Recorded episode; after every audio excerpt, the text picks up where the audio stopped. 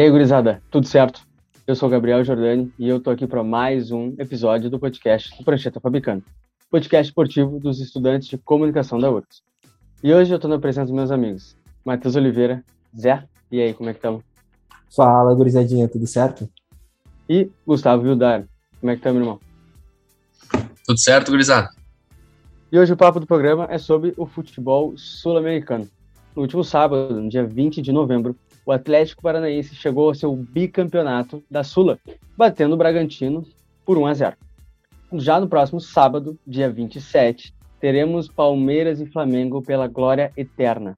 E é sobre esses dois jogos que a gente veio comentar aqui. E aí, tá animado? Então, bora pro jogo.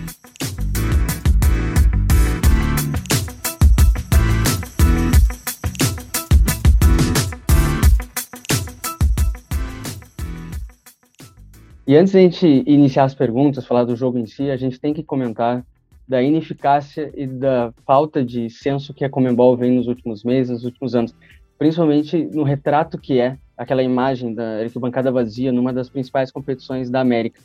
Assim, é uma vergonha para mim ver uma arquibancada vazia com um preço altíssimo, com times que não têm a menor interesse do público local, que no caso é do Uruguai, mas a Comembol ela fez força para deixar para deixar o jogo pior.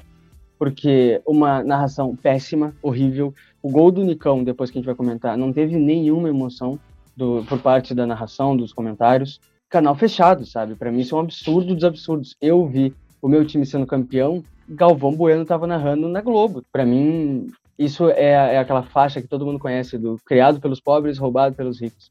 Fora o fato de que final única não existe, né? Final única em, em países diferente para mim não existe no Brasil. Não tem como, a gente não é que nem a Europa, a gente não tem países interligados que na Europa que se conectam de metrô, são países menores. A gente não tem a renda que as pessoas de lá têm, não tem como pagar o ingresso desse nível, até porque lá também é mais barato tu converter pela moeda e pelo, pelo quanto as pessoas ganham. E tu não tem a atratividade. Eu estava comentando em off com, com o Zé antes, se tiver uma final de Sul-Americana em, em São Paulo, em Minas Gerais, entre Júnior de Barranquilha e América de Cali, ninguém vai querer assistir que mora na região. A diferença na Europa, se na Turquia tiver Liverpool e Real Madrid, pô, vai encher, sabe? Vai, as pessoas vão querer ver. Tem um time com muita história e é perto, tem como fazer. Eu acho que a gente só tá descendo a ladeira desse modo.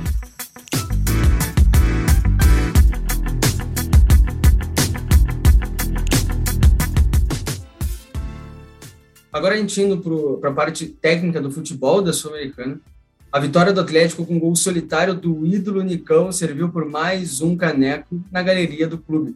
O que dizer do jogo e da competição em geral, Zé?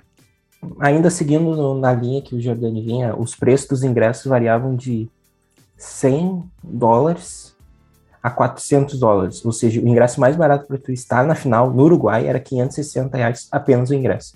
Fora o deslocamento, né? Por mais que seja Curitiba seja um pouco mais perto do Uruguai, é quase inviável para boa parte da, da torcida. E tanto foi uma vergonha que a Comebol ainda não divulgou o público. Estima-se que pouco mais de 5 mil pessoas estiveram no Centenário em Montevideo para uma final. É algo bizarro ter acontecido isso. Se a gente tivesse nos dois estádios, a Arena da Baixada estaria lotada, com 40 mil pessoas, e Bragantino teria parado para assistir a primeira final continental da equipe, né? Então, sempre fazendo esse alerta. Agora, falando um pouco mais da partida, ganhou quem tem mais cancha, né? A gente pode comentar a parte da Coreia do Norte, do Atlético Paranaense, que tem uma blindagem muito excessiva por parte do, do presidente, mas em campo a gente vê resultado. Teve a Copa do Brasil em 2019, vencendo o Inter, depois teve a Sul-Americana, e agora mais uma final de Copa do Brasil, que estão para disputar, e, a, e, a, e, o bicampeonato da Sul-Americana, né? O Nicão sendo o diferencial da equipe, e também a gente tem que valorizar a entrada, a entrada do Tenans, que, eles, que o Atlético Paranaense tirou do, do Penharol e o uruguaio colocou a Sul-Americana no bolso, sendo destaque na semifinal e também na final, ajudando o, o Nicão a controlar a partida. O Alberto Valentim, que a gente achou estranho ele parar no Atlético, deu uma cara para, o, para o time, pelo menos nesses jogos decisivos, né? A gente pode comentar que o Atlético Paranaense hoje é um dos times mais copeiros do Brasil. É, sigo as palavras do Zé, concordo com praticamente tudo. Terans uh, jogou muito, Ele até participou da jogada do gol, ele finalizou antes né, do, do completar. E a gente tinha muita expectativa também sobre o time do Bragantino, né?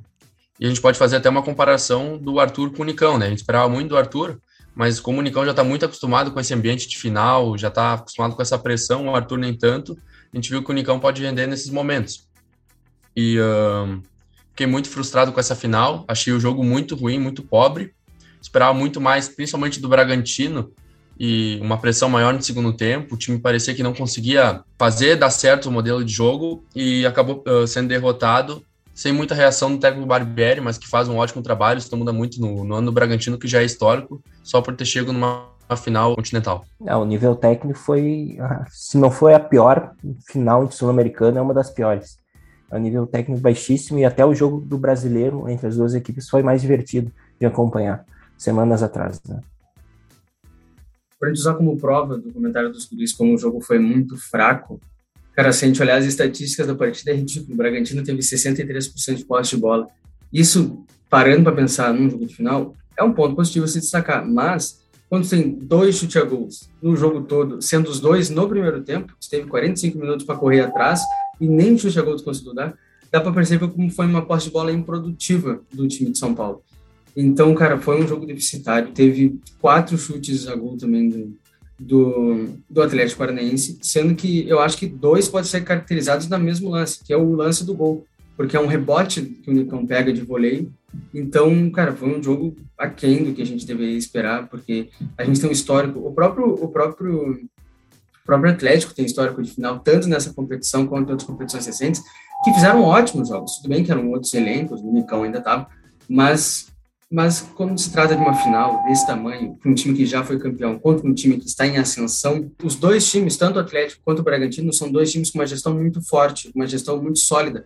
O Bragantino, obviamente, por causa da Red Bull, e o Atlético Paranaense, porque a gente vê nos últimos anos, ele é um time de meio de tabela, alguns anos até menos do que isso, ele consegue se manter acima deles nos últimos anos. Ele consegue disputar as competições, não sendo favorito, como era nessa, a gente não achava nem que chegar na final, quanto mais ganhar, ele, ele, consegue, ele consegue atingir esse patamar e se manter. Ele tem uma base muito sólida, porque ele vende muito bem, ele tem uma base muito boa e ele mantém seus ídolos, como o Nicão, por exemplo. E tem técnicos que conseguem manter uma estrutura de futebol. É muito cedo para falar. Eu critiquei, agora, obviamente, eu queimei uma língua porque o cara foi campeão, critiquei o Alberto Valentim, mas é muito cedo para destacar um trabalho dele, porque ele não teve tempo suficiente para colocar o seu projeto de futebol. Obviamente que ele escolheu os jogadores, ele escolheu a formação mas o Atlético Paranaense hoje, eu não vejo ele como uma zebra quando ele for enfrentar times da Recopa, ou o Flamengo ou o Palmeiras. É óbvio que ele vai ficar um pouco para trás por poder financeiro, porque o elenco é muito diferente, porque esses dois times são, são melhores e são maiores. Mas o Atlético Paranaense ele já nos mostrou que ele consegue vencer adversidades e vencer quando ele não é o favorito da, da competição.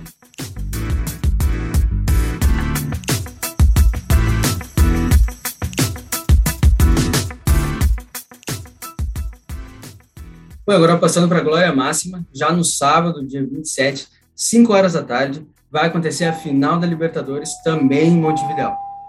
Gustavo, eu quero saber como é que tu enxerga o caminho que ambos trilharam na competição até chegar aqui. Eu acho que o caminho do Palmeiras foi mais difícil e eu vi mais consistência no time do Palmeiras durante a Libertadores. O Flamengo, ele teve um caminho muito fácil, pegou Defensa e Justiça, claro que é um time difícil na época, caiu no grupo do Palmeiras também, classificou em segundo, pegou, era para ter pego o Inter, né, se o Inter não tivesse caído para aquele time horroroso do Olímpia, e agora na semifinal pegou o Barcelona de Guayaquil. Palmeiras já, já diferente, pegou o Galo na semifinal, por muitos, para mim também a final que eu queria, Galo e Flamengo, né, os dois elencos mais ricos do Brasil, os dois melhores times, 11 contra 11, mas essa final também agora estou com muita expectativa, visto que o Flamengo não chega no melhor momento, o Renato vem muito pressionado, principalmente depois dessa, dessa rodada do Brasileirão, no que muitos falam que ele pode ter ajudado o Grêmio, pode não ter ajudado. Ficou essa dúvida no ar. E o Palmeiras também, uh, porque acabou poupando nos últimos jogos, com a impressão depois daquela derrota para o São Paulo, esse mesmo empate para o Galo, que a torcida não, não gostou muito, mas vamos ver. Porque os, ambos pouparam, ambos têm essa característica, mas quem acabar sendo, se tornando campeão vai ser vai chegar à glória máxima, como o Gabriel falou. E sobre o jogo, acho que é uma final muito parelha, 50 a 50. Eu ainda acho que o Flamengo tem um leve favoritismo, porque para mim o Flamengo tem mais jogadores que podem fazer a diferença nessa final. O Abel sabe preparar o time, o clube uma final melhor que o Renato. Eu acho que o Abel está uh, muito concentrado, já já mostrou a importância desse jogo para os jogadores. Os jogadores ganharam essa mesma final ano passado sobre um, um dos maiores rivais. Eu acho que o elenco do Palmeiras também está muito preparado para ser campeão da Libertadores pela segunda vez seguida. A gente tem que pontuar. Tanto o Flamengo, quanto o Renato, quanto o Palmeiras buscam o tri da Libertadores. Né? Então, de qualquer maneira, o Renato vai ser tri. Ou é tricampeão, ou é tri vice-campeão. Né? Temos o no, pelo Flamengo, ele fez seis partidas na Libertadores e venceu as seis. É um retrospecto que a gente tem que colocar, tem que comentar. E tem a volta do Arrascaeta, né? O Arrascaeta é diferente, a gente, perce, a gente percebeu isso no, no última terça mesmo, um Flamengo totalmente descaracterizado, ele pega, ele entra em campo, no primeiro lance ele já dá uma virada de jogo no peito do, do Rodinei, e naquele lance já sai o, gol do, o primeiro gol do Vitinho. Então o Arrascaeta com 50% de condições de jogo vai fazer alguma coisa legal de assistir nessa final. E o Palmeiras a gente não sabe o que esperar, né? Se a final fosse há duas semanas atrás, a gente poderia cravar que o Palmeiras entrava como um grande favorito. Porque vinha bem, vinha numa sequência de vitórias. Só que aí, em um clássico, o Abel Ferreira colocou todo o time reserva praticamente contra o São Paulo. Ali, per, ali perdeu e tirou um pouco da confiança do, do time. Então a gente tem boas ideias do, do, Abel, que em Copa ele se transforma. Na temporada passada ele fez um jogo perfeito contra o River Plate na Argentina. E a gente não pode esquecer da, do empate heróico contra o, no Mineirão, né? Que ninguém dava o Palmeiras como favorito e o Abel Ferreira fez um, uma boa remontada para buscar um empate na, na etapa complementar. Então, afinal, é 50-50, como o Gustavo disse, e se, eu, se, a minha vida dependesse de um resultado, eu ainda estaria no Flamengo, né? Que tem um retrospecto melhor contra o Palmeiras, nos duelos recentes. Jordani, qual que é o teu palpite para essa final? Tem algum? Cara, para mim é um pouquinho mais pro Flamengo, mas eu não me impressionaria nem um pouco do Palmeiras passar por cima, como também o Flamengo passar por cima. Eu gosto de ver a diferença entre os técnicos, porque o Abel Ferreira, dos últimos que a gente vê, seja europeu, seja brasileiro, seja daqui, ele é um técnico diferente do Renato, porque o Renato, ainda mais quando ele estava no Grêmio, agora no início do Flamengo, agora não tanto, no, o Renato ele é um jogador, ele é um técnico de, de jogadas de jogadas assim espetaculares de ver. A gente lembra quando o Grêmio era um dos melhores times do país que ele tanto falava, que uma época assim ele esteve certo, que ele era um técnico que, porra, pegava a bola, fazia magia o time dele. Mas o time do Palmeiras é um time muito consistente. O time do Palmeiras ele joga bem quase sempre, mas não é um, um, um jogo de encher os olhos. É aquele 1 a 0 é aquele 1 a 1 no Mineirão, com um gol carrinho do Dudu. É um jogo feio do Palmeiras, mas é o jogo que precisa, é o que precisa o Abel faz aquele quando ele, ele se agacha ali na beira do campo, pega suas águas e faz ali, monta o seu esquema, ele está pensando um monte de coisa porque ele é um técnico que ele tem muita tática diferente. Ele não tem as melhores táticas, mas ele tem as táticas que dão certo. É que hoje o público, principalmente do Palmeiras, que eu conheço os torcedores do Palmeiras, eu tenho amigos palmeirenses que criticam demais o clube, mesmo estando onde está hoje, o, o time do Palmeiras ele é um time que não enche os olhos, mas ele tá sempre lá, sabe? Ele ganha e vai para cima, ele ganha o natural às vezes. E contra, e contra os times que ele pegou na, na fase da Libertadores, como o Gustavo disse, que foi muito mais difícil que o Flamengo, o Palmeiras se fez valer pela, pela inteligência do, pela inteligência do Abel. O Abel ele, ele não é um craque, ele é inteligente. Diferente do Renato, que é muito mais craque, ele é inteligente, mas ele é muito mais craque do que inteligente ele sabe fazer o, o futebol arte. Ele tem jogadores para fazer o futebol arte. O, o, Flamengo tem o que o Palmeiras não tem. E o Palmeiras tem o que o Flamengo não tem. Então, são dois futebols diferentes, futebol, não sei como se fala no plural, são dois, são, dois, são dois times diferentes que eu quero muito ver jogar e são times que não combinam entre si o futebol. Diferença entre se fosse Flamengo e Galo, que são dois times que jogam muito e tem jogadores que driblam em velocidade, e golaço, porra. É muito mais recorrente tu ver um golaço do Galo, do Flamengo, do que do Palmeiras. Mas o Palmeiras, pô, o cara é, chegou na final do ano passado, ganhou e está em outra final. A gente não pode criticar o cara dessa forma, como a própria torcida do Palmeiras adora criticar. Então, assim, acho que acaba o acaba a Libertadores. Quem ganhar, eu acho que o Abel também não fica. Eu, se o Renato não ganhar, eu duvido que ele fique também, porque é uma pressão enorme contra ele, na maior torcida do, do uma das maiores do mundo também. Então, assim, é uma, é uma grande expectativa, muito mais do que a gente tinha a respeito do jogo da Sul-Americana. Eu espero que ela não flop igual ela flopou da, da, da Comebol da Sul-Americana. É aquilo que eu falo para vocês, né? Eu confio no meu grupo. Imitando uma frase de Renato Portaluppi, a gente pontua novamente, né? Nas últimas duas edições de Libertadores, dois portugueses saíram campeões, né? 2019, Jorge Jesus, pelo Flamengo, e em 2020, o Abel Ferreira, pelo Palmeiras. Então a gente tem esse duelo. Quem se fica, se o Tri vai para Portugal novamente, o Abel Ferreira conquista o seu bicampeonato, ou volta para o solo brasileiro com o Renato Portaluppi, né? Tem, todo, tem tudo isso ainda por trás dessa belíssima final, né?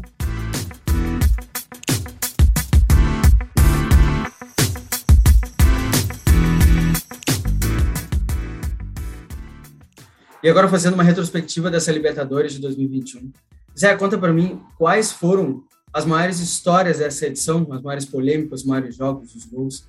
Ah, a gente não pode esquecer da primeira fase, né? Que não contava com o VAR e que o Grêmio foi prejudicado pela arbitragem no jogo contra o Independente Del Valle, num, um golaço do Ferreirinha, né? Aí depois teve o jogo de volta, o Grêmio saiu eliminado com duas derrotas e que culminou na, na demissão de Renato Portaluppi, né? Também a Olímpia nos pênaltis, que foi um absurdo, né? Primeiro pelo que o Inter jogou naquele jogo, criou muitas chances, desperdiçou até pênalti com o Edenilson, algo que a gente não está acostumado a ver. O Edenilson no pênalti é praticamente bateu, marcou, a gente já, já sai comemorando, né? E teve um, um destaque, talvez um, um, a partida máxima para a gente destacar é o Galo sendo eliminado pelo Palmeiras, né? O Vargas teve a bola nos pés para fazer o 2 a 0 bateu para fora e na sequência o Natan entregou de uma maneira juvenil no Mineirão. Que jogo de Copa é tu sendo um zagueiro, tu sendo um jogador da zaga, tu mete a bola para fora do estádio. Era para ter ido na, na volta da Pampulha a bola e não tendo, tentando driblar o adversário, né? Então agora a gente fica esperando na final brasileira que o Brasil domina a Libertadores e nos próximos anos vai ser Brasil e talvez o River ali, o único argentino que possa ainda bater de frente com os brasileiros, né? Vai ser uma grande Copa do Brasil a Libertadores. É um dos meus principais destaques vai a isso mesmo que o Zé falou, que a gente estava muito acostumado a ver pelo menos River Plate ou Boca Juniors uh, numa semifinal de Libertadores. E nos últimos tempos, acho que foi uma das, das únicas Libertadores que a gente não viu nenhum dos dois maiores times da América do Sul nessa fase. E o River ontem mesmo se sagrou pela 14 vez, acho que campeão argentino. Dá os parabéns ao time argentino e é mesmo uma surpresa ver o River não ter chegado tão longe uh, na Libertadores. O, outra surpresa é mesmo aquele jogo Inter e Olímpia. O Inter tinha feito uma goleada, uh, feito seis gols no Olímpia na fase de grupos e depois não foi capaz de fazer nenhum. Né? A gente não estava acostumado a ver o Edenilson perdendo pênalti. O Inter deu acho que era, eram 12 finalizações a gol no jogo. Foi um amasso, o Inter não conseguiu fazer gol. E o Roberto perdeu muitos gols, o próprio Thiago Galhardo, que ainda jogava no clube. Então foi uma grande decepção para esse ano do Inter. Provavelmente uh, ia ser eliminado depois pelo, pelo Flamengo, mas uh, ajudaria muito também no, nas finanças do clube. A parte que eu quero destacar dessa Libertadores é o que ela deixou de proporcionar. Porque a gente teve a oportunidade de ter alguns clássicos alguns jogos que não necessariamente são clássicos, como um Grenal, como o Fla-Flu, mas que também são grandes embates. Por exemplo, Inter e Flamengo, que poderia ter acontecido, como aconteceu em 2019. São dois times que, nos últimos anos, sempre que se enfrentam, fazem jogos espetaculares. A gente viu esse ano como é que foi. 4 a 0 do Inter no Maracanã, o 2 a 1 do Flamengo no Beira-Rio. E também destacar o Fla-Flu, que também não aconteceu. O Fla-Flu, que o Fluminense jogou, deu a vida contra o Barcelona, não conseguiu, fez um gol solitário do Fred de pênalti, que se tornou um dos maiores artilheiros da história da Libertadores. Ele só acha que perde para o Luizão, que tem 29.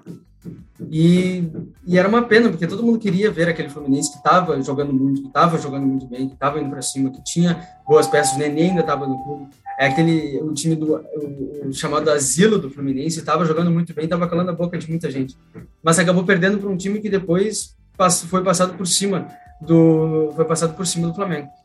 E agora, o que realmente aconteceu foi por Palmeiras e São Paulo, o gol que o que o, o gol que o Pablo me perde na cara do Everton, se eu fosse São Paulino, para mim, eu ia pedir justa causa na mesma hora. Assim. No dia seguinte, eu estava no Morumbi reclamando. Cara, não é possível. Um dos jogadores que já jogou no Real Madrid, que foi cotado no Flamengo no lugar do Gabigol, ele, cara, era, acho que estava 0 a 0 1 a 0 para o Palmeiras essa, essa altura do jogo. Se fizesse, se fizesse aquele gol, ia mudar completamente os rumos, não ia ser goleado da forma que foi, não ia ser pisoteado pelo Palmeiras da forma que foi, por mais que o Palmeiras era assim favorito o São Paulo se mostrou ineficiente, o Crespo se mostrou ineficiente em muitas, em muitas vezes nessa competição, tanto no brasileiro quanto na, na competição internacional. O São Paulo deu um gás tão forte na, na competição estadual, no Paulistão, que quando ganhou o Paulistão, acabou o gás para o resto do ano inteiro. E foi o que a gente percebeu. Tanto que eu, eu acho que hoje não está mais, mas esteve por boa parte da temporada brigando para não ser rebaixado. E agora no Prancheta, vamos aos destaques da semana.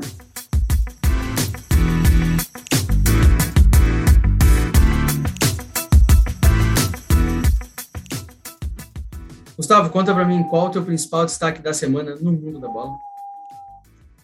O principal destaque da semana vai para o sorteio das eliminatórias da Copa na Europa, que a gente teve a decepção de saber que ou Cristiano Ronaldo não vai para a Copa, ou a seleção italiana não vai para a Copa, ou até mesmo os dois, se a Turquia aprontar alguma coisa. Mas uh, é uma decepção isso, né? A gente, todo mundo fica muito triste. A gente queria ver as duas seleções, mas isso é um prêmio entre aspas, para eles que fizeram uma péssima eliminatória, né? Portugal deixou de ganhar da Sérvia no último jogo e a Itália deixou de ganhar da Irlanda do Norte, então é um merecimento pela campanha um pouco decepcionante que eles fizeram nas eliminatórias. E tu, Matheus Oliveira, Zé do Povo, conta para mim teu destaque. Ah, o meu destaque da semana vai para a despedida da formiga da seleção brasileira feminina, né? Depois de 26 anos contribuindo para o futebol feminino, a volante a eterna volante da seleção brasileira pendurou as chuteiras. Né? Infelizmente, num, num, jogo esvaziado, a própria CBF não, não fez um, um, jogo de despedida da altura que a Formiga merecia. O jogo foi em Manaus, nada contra ser em Manaus, mas ela, ela merecia ter o jogo de despedida no Maracanã lotado, com, ao lado de Marta, ao lado de Cristiane, ao lado das suas principais companheiras nos últimos anos, e deveria jogar o jogo inteiro. Né? A Pia foi muito mal, colocando a Formiga só nos últimos 20 minutos de jogo. Não é a partida contra a Índia não vai fazer a seleção brasileira melhorar o seu futebol para a próxima Copa do Mundo ou visando uma Olimpíadas na França, em Paris, né?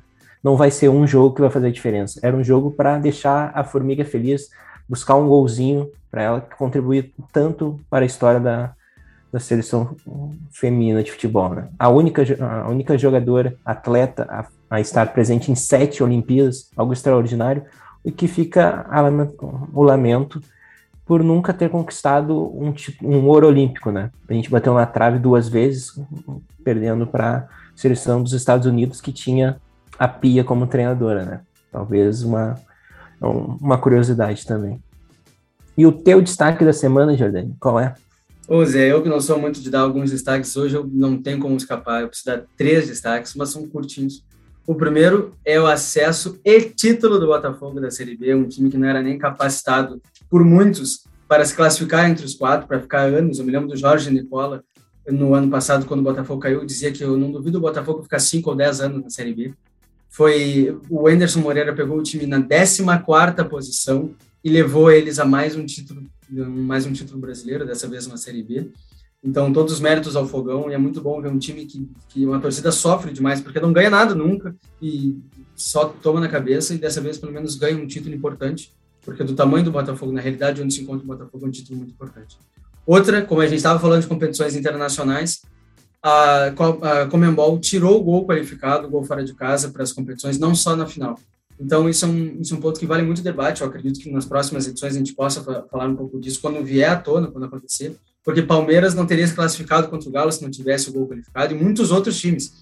Então, é um marco aí que começa agora no futebol. E o terceiro e último, que eu não posso deixar de comentar, é o ano da morte do Maradona, um dos maiores jogadores, um dos maiores atletas da história do esporte, não só do futebol, uma das maiores personalidades do futebol. Ele sempre foi muito ativo politicamente também ele muito polêmico, como todo caricato do futebol. é um cara que nos deixa e como eu como torcedor do Boca também, como apreciador do futebol argentino, é um cara que faz muita falta no mundo argentino.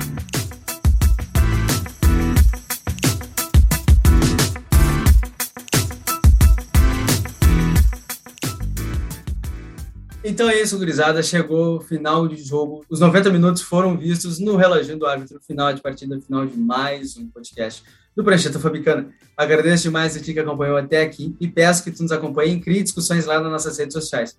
Arroba Prancheta Fabicana no Instagram ou arroba Prancheta Fabico no Twitter. Hoje eu me despeço dele, dos meus amigos.